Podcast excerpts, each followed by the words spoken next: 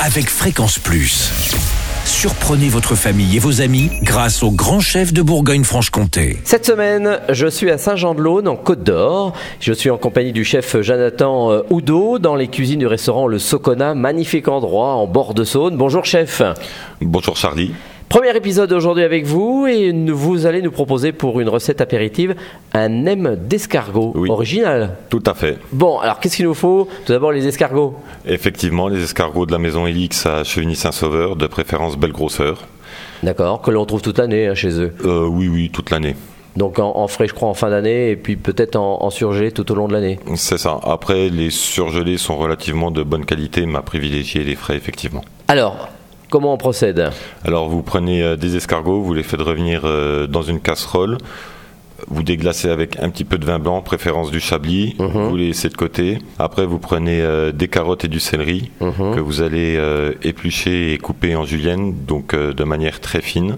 Vous allez venir les mélanger dans vos escargots. Vous les faites cuire 5 minutes avec une petite noisette de beurre et après, vous les mettez dans une passoire pour que le gras s'écoule un maximum. D'accord. À côté, vous prenez une feuille de brique qu'on trouve en Un peu grande partout, ça surface, un maintenant, peu dans les grandes surfaces, Voilà. on en trouve.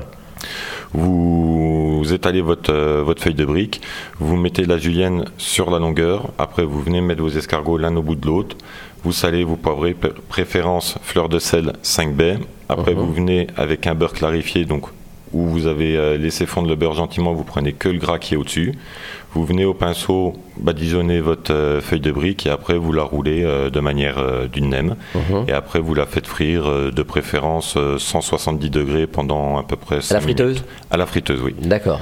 et de préférence à la rigueur dans un blanc de bœuf. Ah, c'est mieux, comme les Belges. C'est ça, beaucoup moins gras et beaucoup plus savoureux.